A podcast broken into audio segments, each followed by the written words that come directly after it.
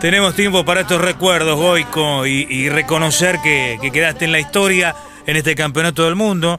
Eh, todo partió desde una idea que, se fue generando entre nosotros eh, en este tiempo de cuarentena, en este tiempo de encierro, de aislamiento, eh, con Pablo Ladaga que estaba observando en su casa a través de Deporte el, el Campeonato del Mundo de Italia 90, el partido contra la Unión de Repúblicas Socialistas Soviéticas, donde tenés que reemplazar a Neri Pumpido y ahora te vemos atajando un remate a boca jarro de un delantero rumano mandándola al córner de Balint, eh, que había eh, logrado el único gol de desempate 1 a 1 que nos clasificó después al seleccionado argentino, en realidad, a, una nueva instancia del Campeonato del Mundo de Italia 90. Hola Goico, ¿cómo te va? ¿Dónde estás? Contanos cómo la va llevando esto del aislamiento. ¿Cómo te va? Gustavo Sima te saluda. Hola, hola, buenas tardes, ¿cómo están? Eh, estoy en casa, obviamente, como deberíamos estar todos, eh, con la particularidad de, que, bueno, nosotros, eh, en el caso de lunes, estoy haciendo un programa en la TV pública de, de 16 a 18 y, bueno, es la única vida permitida que tengo para ir a hacer ese trabajo. Y después pasándola en casa tuvimos la idea de, eh, cuando ya empezó la prevención, eh, que no estaba oficializado el distanciamiento obligatorio, eh, vino, o sea, se vino mi hija con mi nieto y, con mi yerno, se vinieron a, y hacemos la cuarentena todos juntos aquí. entonces se hace un poco más pasible porque bueno, o sea, eh, tengo la posibilidad de, poder ver a mi nieto todos los días, así que eh, está bueno, ¿no? Está bueno.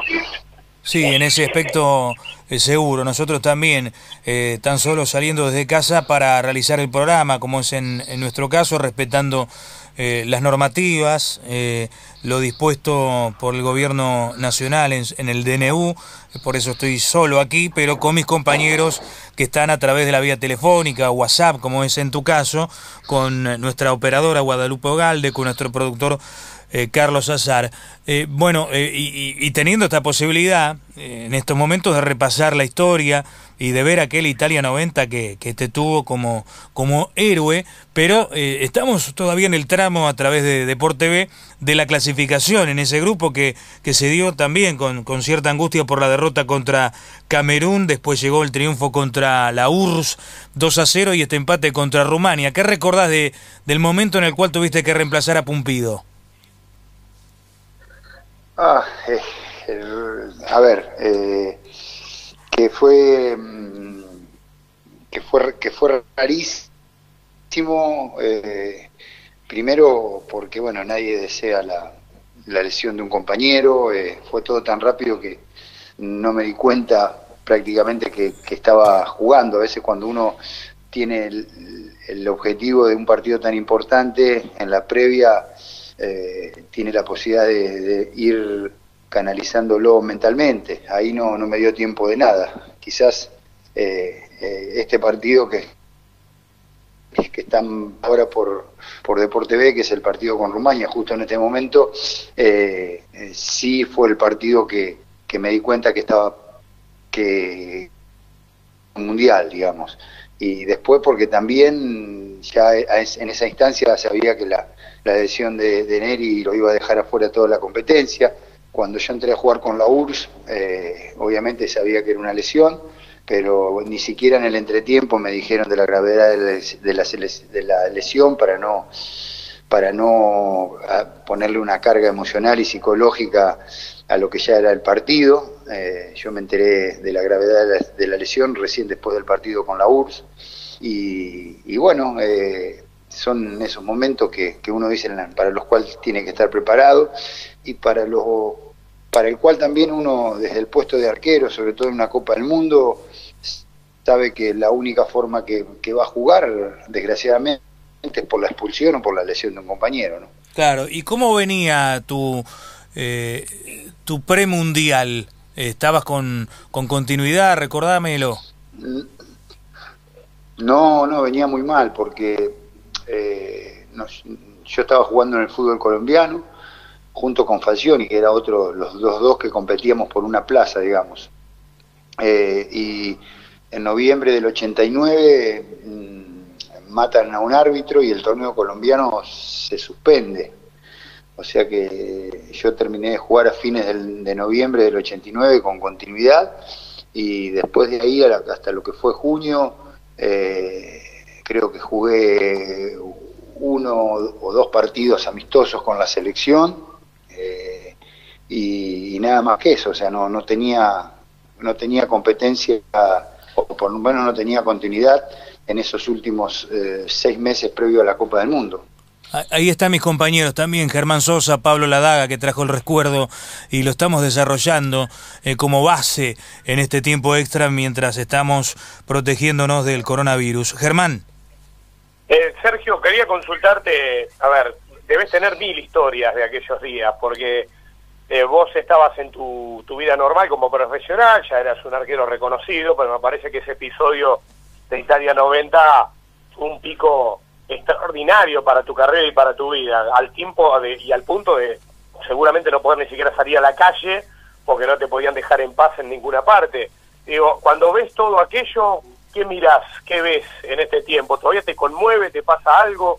¿Lo dejaste ahí atrás? ¿Es parte de la historia y punto?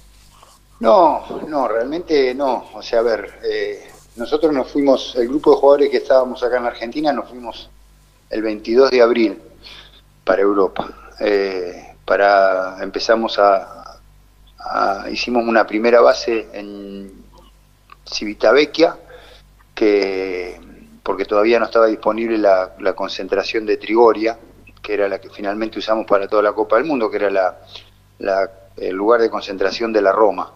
Eh, y, yo me fui el 22 de abril ya con el orgullo de integrar la lista de, de jugadores que iba a jugar una Copa del Mundo, nunca me imaginé obviamente lo que me iba a pasar. Eh, y volví el, el 9 de julio siendo un, un, héroe o, con la condición de popular, como digo yo. Y bueno, y ahí aprendí a, caminar bajo esa condición, porque realmente uno no, no está preparado, no, no, no se prepara para eso. Eh, después tus valores y tu forma de vida y tus objetivos de vida hacen que lo vayas llevando de la mejor manera o, viviendo como uno pretende vivirlo. Y no lo puedo poner en el pasado porque pasa algo curioso con esa Copa del Mundo, es que la gente te lo recuerda a cada momento. Ah. Aquel que lo ha vivido, aquel que lo ha visto, aquel que ni siquiera había nacido y, se, se, nutrió a través de, los de los videos de las repeticiones y hacen que, o te hacen parecer que estos 30 años que se cumplen eh, en este 2020 de, ese, de esa Copa del Mundo eh, no fueran tan distantes, parecen mucho más cercanos. Esto no quiere decir que me haya atado a ese recuerdo, pero sí desde lo emocional es difícil apartarlo porque, insisto, la gente te lo, te lo recuerda a cada momento. Goico, te mando un fuerte abrazo, Pablo Lara te saluda. Eh, Goico, y, vos sabés que qué hermoso que es ver, porque uno ve momentos, eh, pedacitos, este, eh, de, lo que fue ese torneo de, la Copa del Mundo de Italia, pero sentarse a ver los 90 minutos completos empieza nuevamente a, entender por qué se consiguen este, las cosas que, que fueron pasando en aquella etapa periodo de la selección. A mí me gustaría dos cosas, Goico, porque nosotros también como por nuestra profesión y tu generosidad también de, ser este eh, colega y ya parte también de, del staff periodístico en, diferentes este, programas y, empresas. Eh, dos cosas que las has contado en diferentes notas que te hemos hecho, pero siempre, como se dice habitualmente, el público se renueve, está bueno escucharlo, siempre es lindo escucharlo. Una es que algo, algo fue tan grande eso, que hasta el día de hoy muchos este, cuando te encuentran en algún lugar los padres con los chicos le dicen sacate una foto con un campeón del mundo quedó como que este, ese equipo y que la verdad es así porque sentimentalmente es así pero como que esa selección también fue campeona del mundo del 90 y la segunda es tremenda la anécdota cuando llegaste al país cómo te fuiste o sea cómo cómo te retiraste de toda esa locura que está viviendo la Argentina de la manera en que los recibían eh, sí, o sea, es algo curioso y bueno, forma parte un poco, creo, de, esto de la, de, la gente, cómo le pegó esa Copa del Mundo, que me pasan las anécdotas así, sacate este es el arquero campeón del mundo con Argentina, le dicen los padres a los hijos, o mucha gente viene, me agarra las manos, me dice, gracias a estas manos fuimos campeones del mundo, le quedó, le quedó muy, muy grabado por ese lado. Yo ya ni les aclaro, porque está bueno que te llamen campeón del mundo, es algo que no es fácil de conseguir y realmente que, me da pena eh, decirle a la gente que no, eh, esa es la realidad. Y, y sí, la otra locura es la que nosotros no esperábamos, o sea, nosotros tardamos cinco horas y media en llegar de seis a la Casa de Gobierno, cuando aterrizamos, eh, y, y, obviamente sin, sin, las herramientas de comunicación que había eh, que, hay en este momento, la gente, no sé, por a través de la radio, era el, el, medio en ese momento, los móviles de radio, que iba saliendo a la calle y, y prácticamente fuimos con, con, el micro a paso de hombre desde Seiza hasta la casa de gobierno, saludando a toda la gente, porque uno no podía despreciar todo ese afecto, sentado en la ventanilla, yo creo que eh, se nos acalambraron las manos, eh, una, linda acalambrada de manos para saludar a la gente.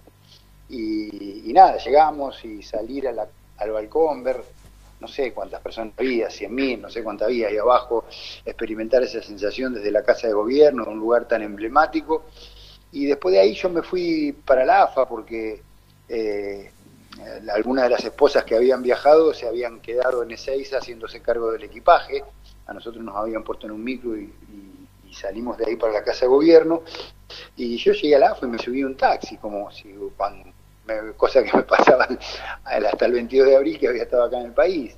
Y claro, el taxista se, se sorprendió cuando me vio subir. Yo me fui para Belgrano, que tenían el departamento mis viejos ahí. Cuando llegué, no sé, cuando llegué, no sé, había tres, cuatro mil personas ahí abajo. Tuvieron que bajar unos amigos de Lima a, a subirme, a, acompañarme para que pudiera subir. Y la verdad que ahí empecé a, experimentar toda esta locura que había generado la Copa del Mundo y a, y a emprender a andar ese camino nuevo de, de, ser popular, digo, que yo no, no, no, no tenía idea y, empecé a transitar ese camino, que es lindo, ¿no? Porque cuando se dan aquellas frases, o una frase que nos decía siempre Bilardo, que yo la puse eh, en las redes eh, esta semana, que fue el cumpleaños del doctor, eh, de, que donde él decía que la gloria eh, no se compra por ningún dinero del mundo, eh, y la verdad que lo puedo comprobar, sin, sin pecar de soberbio esto decirlo, porque el afecto y el cariño que recibo la gente 30 años después, la verdad que no lo compra ningún dinero del mundo. Con Goico estamos charlando en este domingo en tiempo extra y, quiero, Goico, también que recuerdes a Amadeo Carrizo. Hay una anécdota que, que contaste también a través de tus redes sociales eh, en esta semana cuando vos llegabas este, a, ocupar un, espacio como arquero en River, ¿no? Desde eh, Defensores Unidos de Zárate.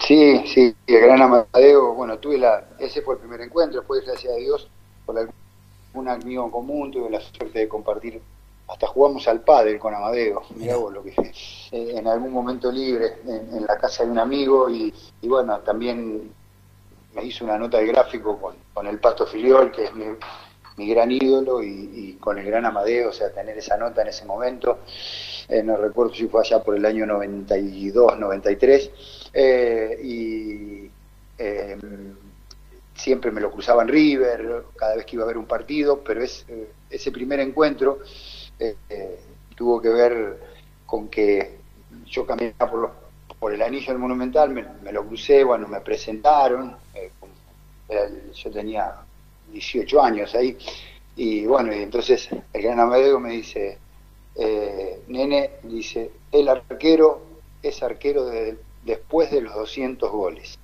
Entonces yo como que me quedé mirándolo, me dice, eso sí, dice, trate que no se lo hagan en un año porque lo van a cagar a trompadas.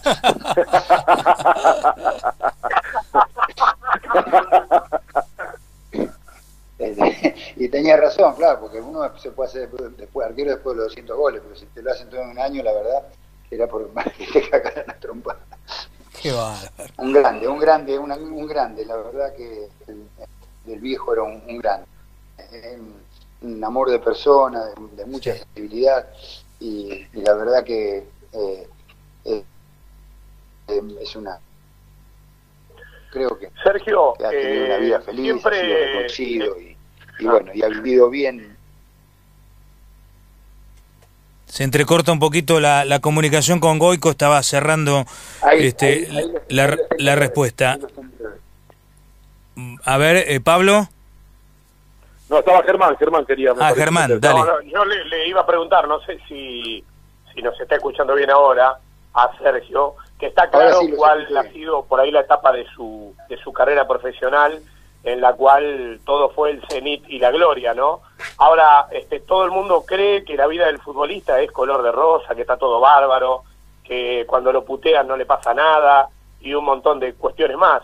Digo, vos has tenido también momentos duros que digas, bueno, está bien, este, en la balanza y de todo, muchachos, lo, lo pasé bárbaro, pero también no lo pasé bien en otros momentos por, por diferentes circunstancias, ¿no? Sí, seguro, pero como toda profesión, lo que pasa es que siempre uno que, uno que hace el raconto de, cualquier carrera, eh, siempre son los momentos felices, son muy pocos, eh, esa es la realidad. Y sí, me ha pasado cuando se dio el pase de, de, River a San Lorenzo, que después se truncó por una lesión y por todos los comentarios que, que había en ese momento sobre mi salud. Eh, y, y, bueno, la pasé muy mal, la verdad, la verdad que la pasé muy mal y después eh, también después del 5 a 0 con Colombia la pasé muy mal. Eh, eh, hay un montón de momentos a veces.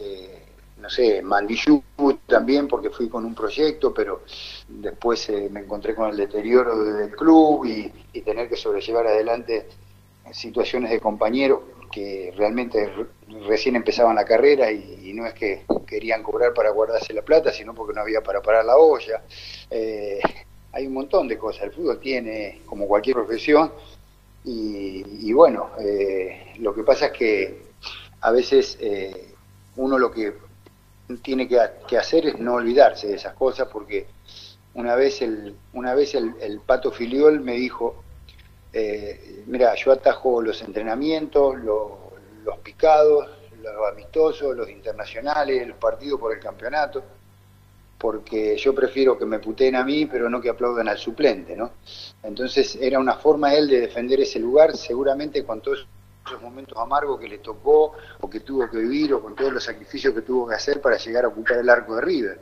Y, tampoco se, se olvidaba y bueno, eh, creo que además está decir la brillante trayectoria que tuvo el Pato porque la cuidaba con armas leales, ¿no? O sea, que era el entrenar, prepararse de la mejor manera para no darle lugar al otro, esa es la realidad esa era su motivación, pero poniendo en la balanza todos esos momentos malos o estas situaciones difíciles que a veces te tocan vivir y, que después a veces cuando estás ahí arriba te las olvidás. Entonces son las que siempre te dan el cable a la realidad, esas situaciones, que está bueno, ¿no? ¿En algún momento sentís que te la creíste? ¿Cómo? En algún momento, digo, ¿sentís que te la creíste? es muy complicado este cuando cuando te tiran siempre este no sí pero lo digo yo te digo la verdad lo digo y, a veces no, no, lo digo mucho porque parece si no me conoces bien parece como que lo digo con mucha soberbia. A mí cuando me preguntan en algún reportaje cuál es mi principal virtud es que nunca me devoró el personaje. Esa es la realidad. Ah, no no no nunca dejé de ser yo el, eh, que no es fácil, ¿viste? O sea, porque como te digo, o sea, uno tiene que pasar de que te, te conozca alguno que tiene que ver con el fútbol, a que te conozca todo el mundo, perder la privacidad, te llenan de elogios, te abre el fútbol, te abre puertas a lugares inimaginables. Y bueno, si te subís a todo eso, pero dejas de lado al ser humano, ahí se te puede complicar. Pero la verdad que eh, estoy orgulloso de, cómo lo he llevado, por, por sobre todas las cosas eso, porque nunca me devoró el personaje, la verdad. Si tengo defectos y tengo alguna eh, cuestión que tenga que ver con mi persona es porque si no hubiera sido futbolista, no hubiera sido famoso, no hubiera sido, no hubiera atajado en la selección, las hubiera tenido, las hubiera tenido igual porque van con mis genes, es así, pero no porque una situación externa haya modificado mi cadena de valores. Ahí está Pablo para hacerte la última pregunta, Goico. No, Goico, sé que este, en esta experiencia de, de, mirar los partidos en esa época, digamos, encontramos diferencias, por ejemplo, bueno, en la ropa, siempre a veces comparando las épocas, si antes era mejor que o ahora es más difícil, eh, la ropa es diferente, se puede jugar la pelota atrás para el arquero. Ahora, hay algo y el arquero la puede tomar con las manos, esto digo la regla, cómo ha cambiado. Pero hay algo que este, eh, a veces perdemos noción de lo que estamos observando eh, a lo que pasa ahora. ¿Cómo se golpeaba antes? ¿Cómo se pegaba antes? Eh? Sí, sí, se pegaba mucho. Y a nosotros en ese mundial nos pegaron mucho. Camerún, bueno, los rumanos dieron un par de patadas también, pegaron, sí, nos pegaron muchísimo. La verdad que, que sí, o sea, el juego eh, o las indicaciones de, la FIFA ha ido beneficiando a, aquellos jugadores que son más habilidosos y, aquellos que intentan jugar. Eh, sí, seguramente. Se pegaba, se pegaba mucho más, se pegaba mucho más, se jugaba más fuerte. Y eso que eh, la velocidad era otra, ¿no? Que uno dice por ahí está más justificado que a veces uno dice ahora se juega a tanta velocidad que no hay tiempo de frenar, que se juega con mucha presión y que el contacto físico a veces es, es como eh, está más eh, eh, expuesto y, con la velocidad que se juega a veces hasta es difícil de frenar el cuerpo. Pero antes con menos velocidad y todo se, se pegaba bastante, se cortaba más. Y, y por ahí los jueces, bueno, tiene que ver generacionalmente, ¿no? O sea, los jueces por ahí eran un poco más permisivos de lo que son ahora. Goico, muchas gracias por compartir eh, esta tarde con nosotros, eh, eh, con el aislamiento social preventivo y obligatorio que debemos cumplir. hay que tomar conciencia de esto para que no se expanda el virus. Te mando un fuerte abrazo, un saludo extensivo a toda la familia y que lo pases lo mejor posible. Bueno, muchas gracias y de verdad que sí, que ese es el mensaje. yo le digo a la gente, lo decía el otro día en el programa en la TV pública, digo, todas las cosas que se hacen en primera medida son para cuidarnos a nosotros, es el, para cuidarse a uno mismo. O sea, si uno no piensa en cuidarse a uno mismo, no puede pensar en cuidar a los demás. Así que yo sé que hay sacrificios, hay situaciones extremas, a cada uno le pega de una manera diferente, a alguno lo afecta en el trabajo, en llevar el pan a la mesa, en el otro porque tiene que sostener una empresa, el otro porque eh, tiene los padres grandes y no tiene los recursos, hay un montón, pero es una situación límite y hay que entender que todas las medidas no son eh, desde el antojo, son pensadas, son tratadas, tratadas de, hacer de la mejor manera para que eh, obviamente esta situación no nos afecte de la manera que ya ha afectado y tenemos los ejemplos cercanos de un montón de países que se demoraron quizá en tomar esas medidas y hoy están sufriendo una gran cantidad de muertos. Abrazo grande. Abrazo. Sergio Cochea con nosotros aquí en el aire del, del Club 947.